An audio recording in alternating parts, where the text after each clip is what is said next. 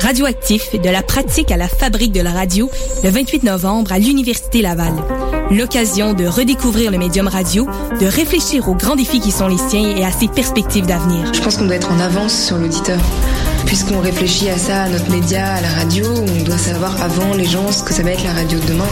Au programme, conférences de personnalités d'ici et d'ailleurs, séances d'écoute d'archives, de documentaires, de créations sonores et des invités de marque tels que Pierre Maisonneuve, Jean Dussault, Akliaït Abdallah, Christophe Roux et Daniel Turp.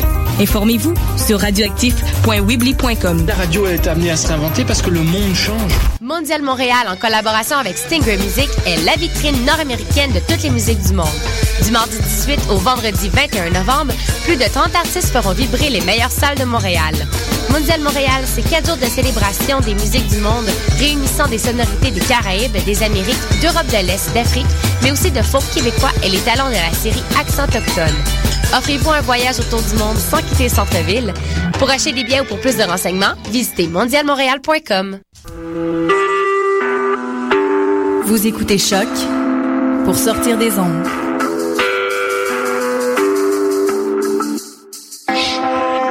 Podcast, musique, découverte.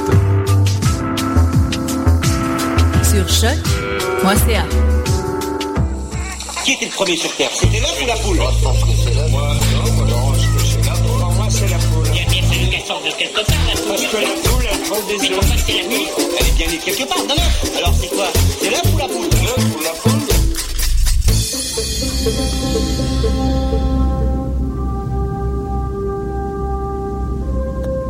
Bonsoir et bienvenue à notre troisième émission L'œuf ou la poule sur choc.ca, animée par Damien Grapton et moi-même. Ce soir, nous allons parler des événements incontournables de ces derniers jours en astronomie.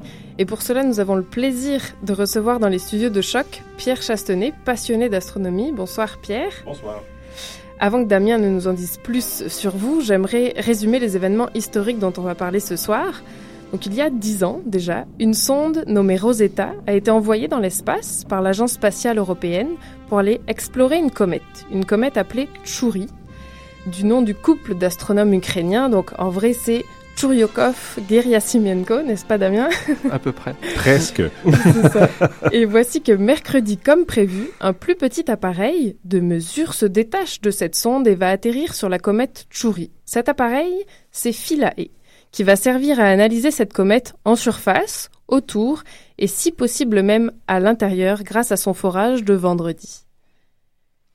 Oui, alors Pierre Chastenay, c'est moi qui ai la difficile tâche de vous introduire, si vraiment il est besoin de vous introduire ici euh, Quand même, au sans, Québec. sans doute que oui. Sans doute que oui. Alors vous êtes titulaire d'une maîtrise en astrophysique, ça explique aussi pourquoi vous êtes ici ce soir pour parler de, de Rosetta. Vous êtes titulaire aussi d'un doctorat en didactique des sciences que vous enseignez euh, ici à l'UCAM. Euh, vous pourrez nous en dire plus peut-être sur ça plus tard. Avec plaisir. Euh, vous êtes également animateur du Code Chastenay sur Télé-Québec depuis 2008. D'ailleurs, vous avez reçu pour cette émission récemment le prix Raymond Charette le, la fin de semaine dernière. Tout à fait. Et avant cela, vous avez travaillé euh, 25 ans au Planétarium de Montréal. Vous avez animé et participé à de nombreuses émissions de diffusion des sciences. Et vous êtes également l'auteur d'ouvrages de vulgarisation scientifique. Alors, je vais les citer. Je deviens astronome en 2002, La Terre, la Lune et le Soleil en 2004 et La tournée des planètes en 2008. S'il y en a un Voilà. quatrième. Des ouvrages qui s'adressent à des enfants de 10 à 12 ans et qui se vendent encore très bien, euh, même après tant d'années. euh, ça, ça me ravit à chaque fois. Peut-être un, peut-être un, un quatrième bientôt pour parler de Rosetta et des comètes. Ah, ça serait chouette, mais là, j'ai d'autres chats à fouetter. Vous savez, je suis un, un- un nouveau professeur universitaire. Ça fait, ça fait pas encore deux ans que j'exerce euh, ce métier passionnant et fascinant. Alors, euh, je mets les bouchées doubles pour euh, parfaire mes, euh, mes techniques de d'enseignement, si vous voulez, à l'université. Alors, peut-être que les livres, ça attendra quelques années encore. D'accord. Alors bon, on va parler donc de comètes aujourd'hui avant que vous en fassiez un livre et peut-être que euh, on, on comptait sur vous pour définir ce que c'est qu'une comète euh, par rapport à une, astéroïde par exemple. Tout à fait. Ben, écoutez, euh, ça, ça a longtemps été un mystère. Qu'est-ce que c'était qu'une comète Qu'est-ce que c'était qu'un astéroïde Et c'est vraiment euh, le 20e siècle avec euh, les percées en physique, en observation euh, astronomique et les sondes spatiales qui nous ont finalement permis de comprendre de quoi il s'agissait. Alors, Euh, une comète, euh, le, la meilleure image que je peux vous donner, c'est une grosse boule de neige sale. Donc, imaginez une congère montréalaise à la fin de l'hiver, avant que le printemps commence à la faire fondre. Vous avez des croûtes de glace mélangées avec de la neige. Tout ça est couvert d'une espèce de magma brunâtre, noirâtre, euh, de toutes sortes de particules qui se sont collées sur la neige et la glace. Alors imaginez euh, ce, ce, genre de structure-là, si vous voulez, mais mesurant 10, 15, 20, 100 kilomètres de diamètre, et vous avez là une comète.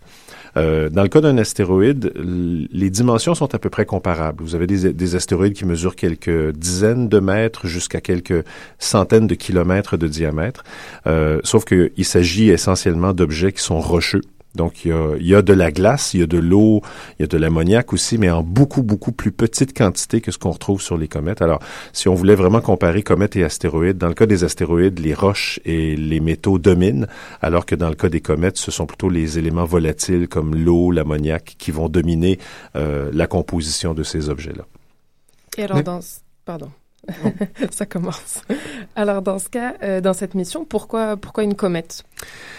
Ben parce que les planètes, euh, on les explore depuis déjà euh, assez longtemps par l'observation astronomique avec les télescopes, mais aussi avec euh, de nombreuses sondes spatiales qui se sont rendues, parfois posées sur ces planètes. Je pense à Mars en particulier, Vénus également, avec les, missions Vénéra dans les années 80-90.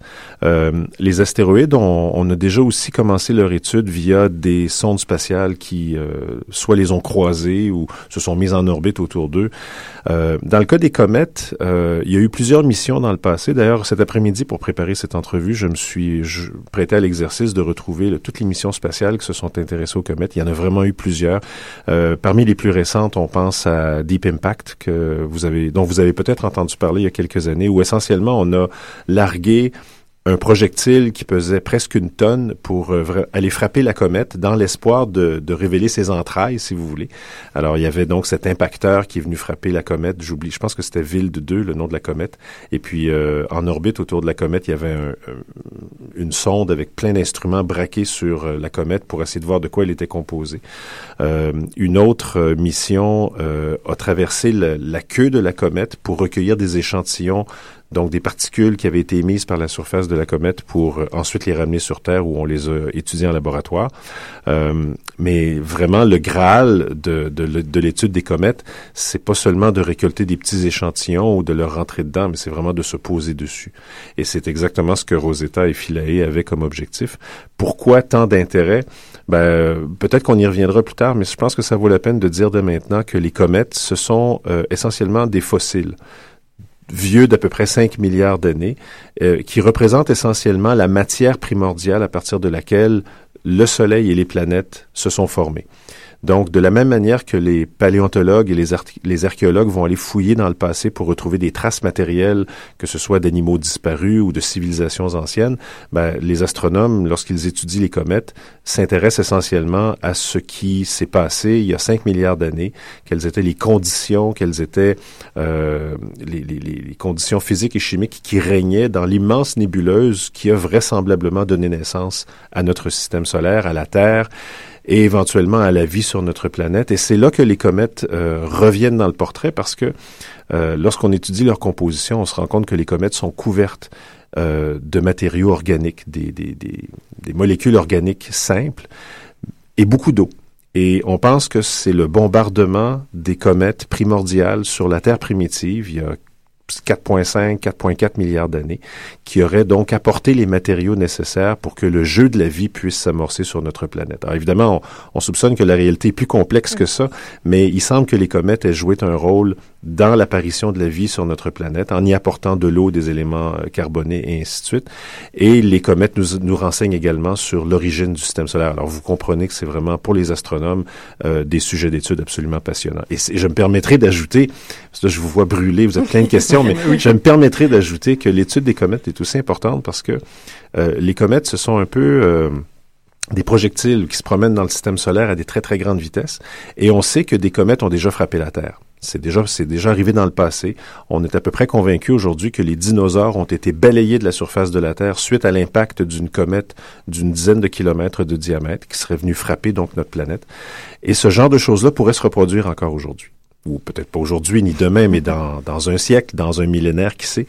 Et donc, l'étude des comètes est importante parce que euh, nous voulons éventuellement savoir comment nous en prémunir si l'une d'entre elles fonçait vers nous et qu'on avait peut-être deux, trois ans de préavis pour soit la dévier, la, la, la faire voler en morceaux. Enfin, on pourra peut-être penser à d'autres scénarios. Mais voilà, je dirais, les trois raisons principales pour lesquelles l'étude des comètes est importante. Et là, je vous cède la parole parce que sinon, je vais parler jusqu'à 21 heures. C'est très intéressant de vous écouter et en plus, vous avez soulevé beaucoup des beaucoup des points qu'on voulait aborder ce soir. Je m'en doutais un peu.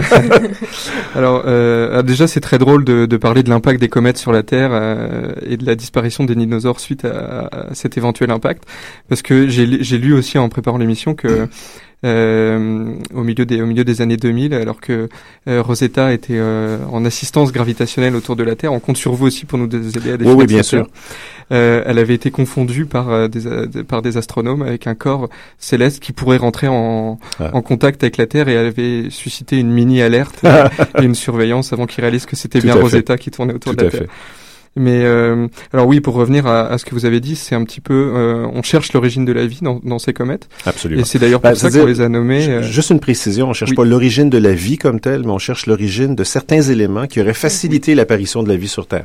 La nuance est importante parce qu'on ne croit pas qu'il y ait d'éléments vivants sur les comètes. Tout à fait. Bah, je, je voulais y revenir un peu plus tard, mais alors vous, vous, vous m'amenez le terrain, Mhm. euh, et vous avez amené le terrain d'ailleurs avec la mission Stardust, qui est la mission qui a récupéré C'était des Stardust, poussières. merci. Voilà.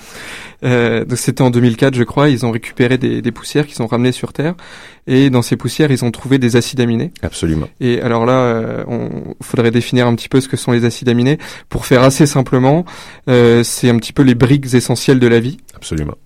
Et euh, on a trouvé dans la poussière de Stardust de la glycine, qui est en fait la brique la plus simple. Si vous voulez, la plus petite brique euh, qui peut former, euh, euh, qui peut de- qui peut donner la vie à ces, ces Mhm. acides aminés. On dit qu'ils sont essentiels à la vie. On a Voilà. 21. Et euh, donc on cherche ces acides aminés là sur la comète euh, Churyumov-Gerasimenko. Bravo. On va l'appeler Chury. Ouais, d'ailleurs, j'ai j'ai Ou beaucoup 67P, on peut j'ai- l'appeler comme ça. 67 Mm. Pichuri. J'ai beaucoup lu, j'ai beaucoup ri en lisant. euh, je pense que c'était Le Monde en France qui euh, qui a titré Atchourissage réussi. Oui. J'ai trouvé ça charmant. Le, le devoir l'a repris. euh, Le devoir l'a repris, semaine, bon, ouais, voilà. j'ai réussi. Moi, j'aimerais revenir sur euh, l'analogie avec les paléontologues, peut-être pour faire une brève anecdote, Ah oui. mais sur le nom de Rosetta et Philae. Oui. Finalement, pourquoi elle s'appelle comme ça Absolument. Rosetta, c'est le nom, bien sûr, inspiré par la pierre de Rosette. C'est celle qui a permis à Champollion et à tous les égyptologues qui, qui l'ont suivi de commencer à comprendre euh, de quoi, de, de quoi parlaient les hiéroglyphes qu'on retrouvait en très grand nombre à cette époque. C'était à l'époque de Napoléon en Égypte et ainsi de suite.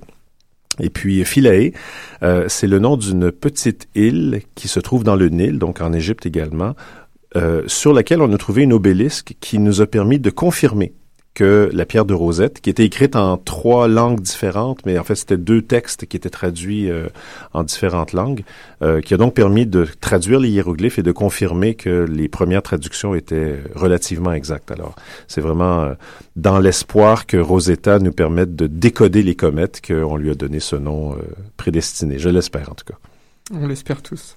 Euh, Osiris aussi d'ailleurs, c'est le nom du. Ils ont, ils aiment bien ça les les. Ah, les acronymes! de- Oui, oui. Les acronymes, c'est absolument formidable. D'ailleurs, il existe un dictionnaire à la NASA, un, dictionnaire d'acronymes. C'est uniquement que des acronymes. Euh, alors oui, je, je les ai pas tous en tête parce qu'il y a une, à peu près, je pense, il y a 11 ou 12 instruments euh, scientifiques à bord de Rosetta qui portent chacun un nom qui est un peu un acronyme. Euh, parfois, on essaie de s'inspirer de l'Égypte euh, en lien avec Rosetta et Philae.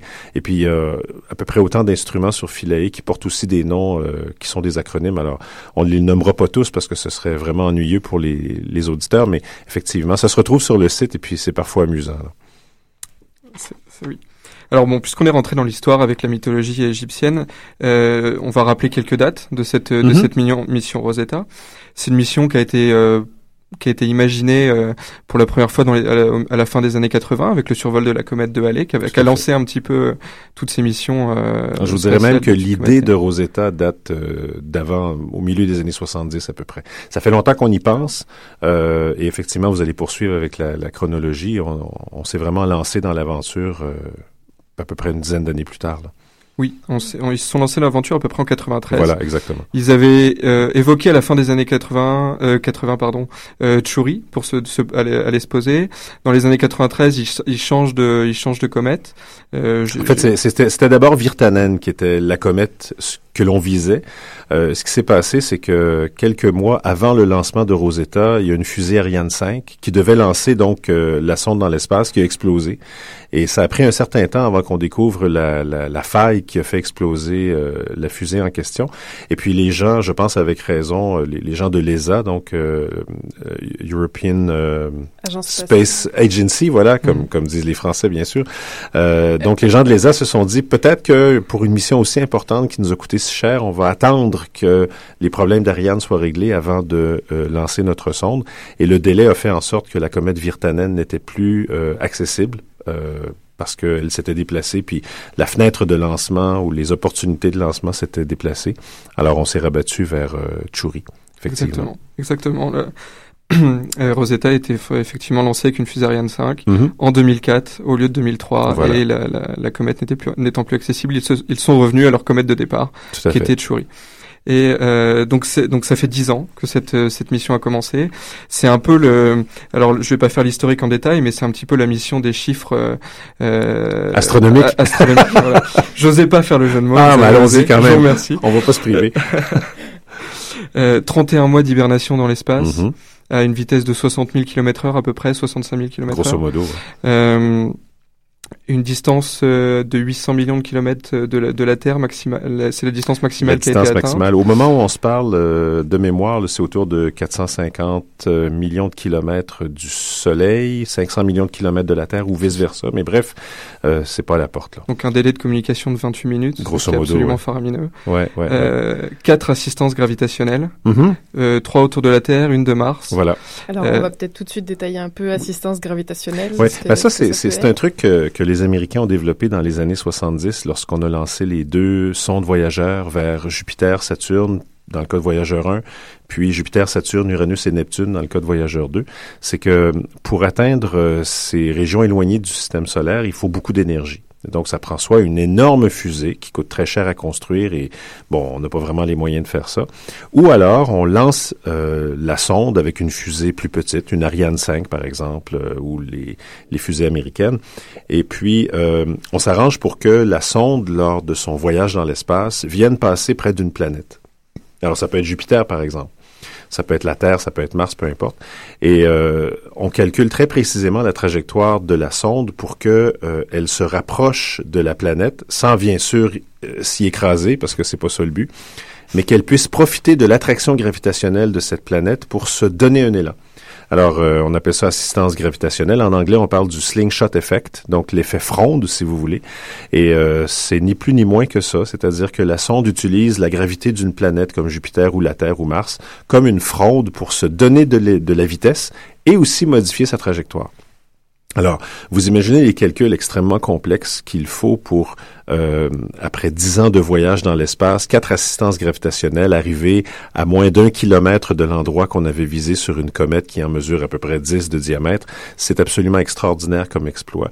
Et ça s'est fait, comme vous l'avez dit, euh, après le lancement avec la fusée Ariane par quatre euh, assistances gravitationnelles qui ont permis, dans le fond, à Rosetta de se mettre sur la même orbite que la comète Chury et éventuellement, donc, euh, en août 2014, d'atteindre la comète et ensuite de faire des manœuvres pour se mettre en orbite autour d'elle, ce qui a culminé éventuellement par le largage de Philae. Ça, ça s'est passé la semaine dernière.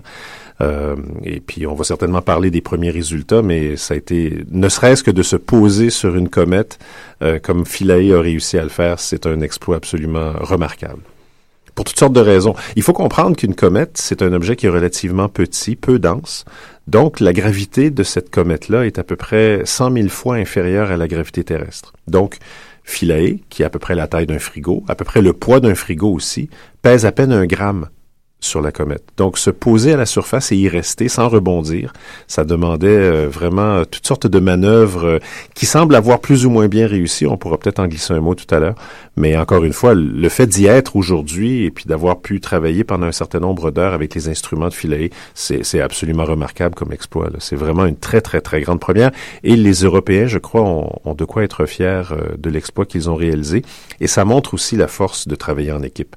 Euh, il y a quoi? Il y a 20 pays qui euh, collaborent à l'ESA euh, de mémoire, là. Apparemment, ouais, il y a euh, une, quinzaine, une quinzaine, de pays. Voilà. Plus, bon, le Canada a contribué d'une certaine manière en construisant un, un, poste relais en Australie pour recevoir les données de Rosetta et les transmettre en au poste de contrôle de Rosetta.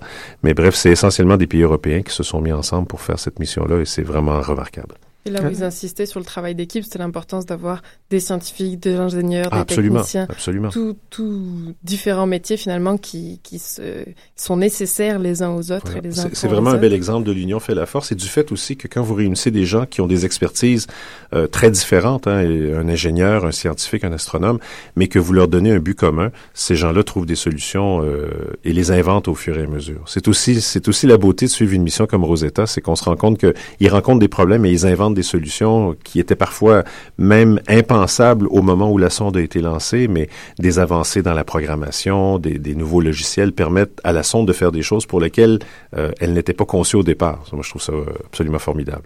Oui, ils ont ils du tout. Euh, C'est-à-dire la composition de la comète était absolument pas connue. Euh, donc la technique d'atterrissage n'a pas pu être calculé exactement l'avance. En fait, en fait, lorsqu'ils ont lancé la comète, euh, ils avaient déjà fait des modifications sur, entre autres, le train d'atterrissage de Philae, parce que Chury est plus grosse que la comète qui était euh, la première cible. Virtanen. Et donc, par conséquent, ils ont dû modifier un certain nombre de choses. C'est un exemple, ça, où on a pu faire les modifications avant le lancement. Mais maintenant qu'on connaît, enfin, à partir du moment où on savait qu'on allait se poser sur Chury et qu'on a commencé à analyser de quoi avait l'air cette comète, qui est pas du tout typique en termes de, forme, hein. c'est un peu comme deux boules qui seraient collées ensemble avec un, pont entre les deux. Euh, ça soulevait toutes sortes de problèmes au niveau de l'atterrissage qui ont été surmontés par des solutions logicielles parce qu'on pouvait pas aller sur place pour modifier euh, les, branchements de, de filets. Alors ça a été vraiment un travail euh, remarquable jusqu'à la fin. Puis dans les dernières heures aussi, on avait peu de temps parce que vraiment la mission avançait. Il fallait prendre des décisions très rapidement. Et puis heureusement, ça s'est bien passé. D'ailleurs, sur les premières analyses, les premiers échantillons qui ont été récoltés par Philae, est-ce qu'on peut en toucher un mot ce soir? Ben, c'est encore très préliminaire. Ce qu'on sait, c'est que euh, lorsque Philae s'est posée sur la surface, euh, elle avait à son bord une pile qui était chargée et qui lui donnait à peu près 60 heures d'autonomie. Ce sur quoi on compte, c'est le fait que Philae est également équipé de panneaux solaires qui lui permettent en principe de recharger une batterie rechargeable, qui n'est pas la batterie d'origine. Celle, celle-ci est vide et puis c'est fini. Euh, le problème, c'est que dans sa position actuelle, qui n'est pas celle qu'on avait espérée, euh, les panneaux solaires ne sont exposés de mémoire qu'à peu près 90 minutes, deux fois par jour. Et c'est pas suffisant pour permettre de recharger la batterie qui ferait fonctionner les instruments. Alors, ce que j'en sais pour avoir lu là-dessus ce matin en préparant l'entrevue, c'est que les premières données ont été reçues euh, par Rosetta et transmise en partie vers la Terre. Il faut comprendre que Philae ne communique pas directement avec la Terre. Philae communique avec Rosetta qui renvoie ensuite les informations. Donc, il semble que les premières 60 heures de Philae aient permis à la plupart des instruments de faire leurs observations, les observations euh, qui étaient prévues d'urgence, les, les, plus importantes. On se disait, si la mission arrête après ça, au moins on aura euh, ces informations-là. Euh, et donc, les gens sont en train de les recevoir au moment où on se parle, ou elles sont déjà reçues, mais il reste toute l'analyse à faire. À part les photos qu'on peut montrer presque en temps réel, tout le reste des données demande quand même un travail d'analyse. Ce qui est, ce qui est un peu dommage, et, et bon, c'est pas la faute de personne, mais ça arrive comme ça, c'est que parce que Tchouri euh, ne s'est pas posé automatiquement là où euh, parce que le Philae ne s'est pas posé exactement là où on avait prévu. Il semble qu'elle y rebondit deux fois avant de s'immobiliser dans ce qui semble être une crevasse. Elle est sur deux pattes au lieu de trois. Ses panneaux solaires sont, sont très inclinés. Il semble que la, la petite sonde n'a pas pu se fixer à la surface. En principe, lorsque Philae atteignait la surface de Tchouri, elle devait s'agripper à la surface avec des vérins posés sous ses pattes et lancer un espèce de harpon qui lui aurait permis de vraiment bien s'agripper sur la surface. Pourquoi c'est important? Parce que une des choses les plus importantes que Philae devait faire, c'était de forer sous la surface pour recueillir des échantillons à différentes profondeurs et les déposer dans des petits fours qui, qui, qui auraient permis donc de chauffer cette matière et avec un spectromètre de masse d'analyser la composition de la comète à différentes profondeurs. Parce que Tchouri, parce que euh, Philae ne semble pas s'être agrippée, elle ne peut pas forer. Parce que vous comprendrez que dans une gravité si faible, si vous vous mettez à pousser avec une foreuse, Philae va s'envoler dans l'espace. Alors, tant qu'on n'aura pas réglé ce problème-là, euh, la, la, petite sonde Philae est en dormance.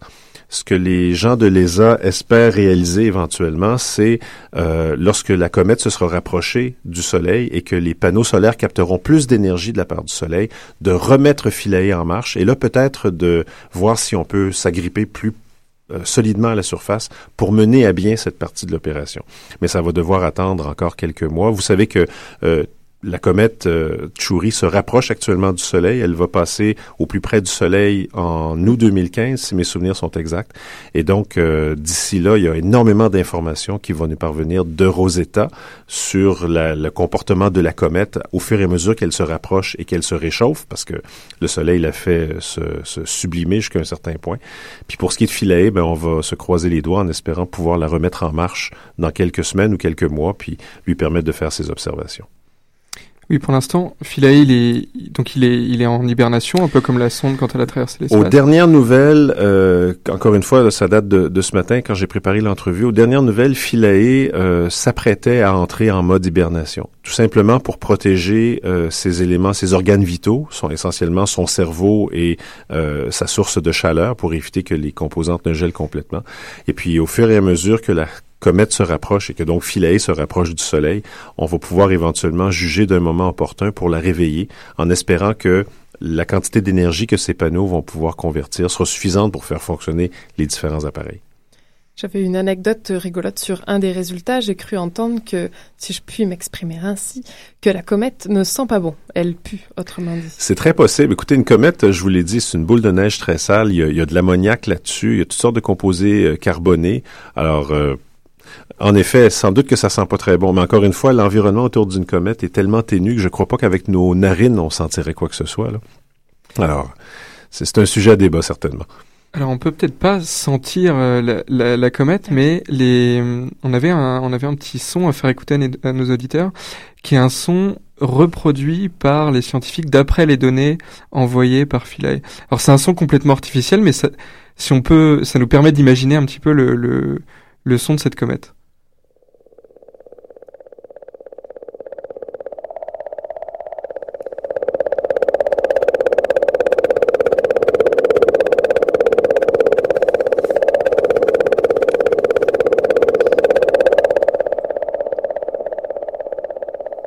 Oui, alors voilà, les, scientifiques disent que la comète, elle chante. On peut l'imaginer voyager dans l'espace. Euh, et, euh, et, produire ce, ce, ce bruit-là qu'on peut pas entendre parce que dans non, la ville, on n'entend pas le son évidemment. Évidemment.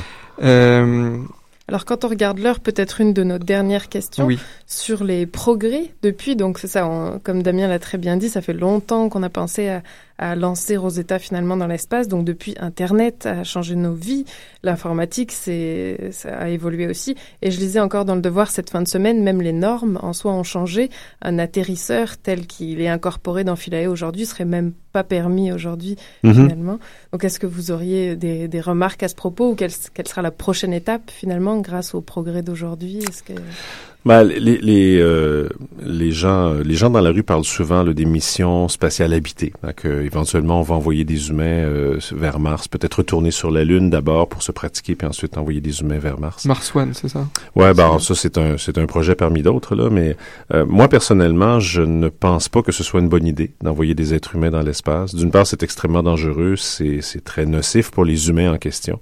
Euh, on, on, pense qu'un voyage vers Mars durerait environ six mois à l'aller, puis un autre six mois pour le retour, avec un séjour plus ou moins long sur la surface de la planète.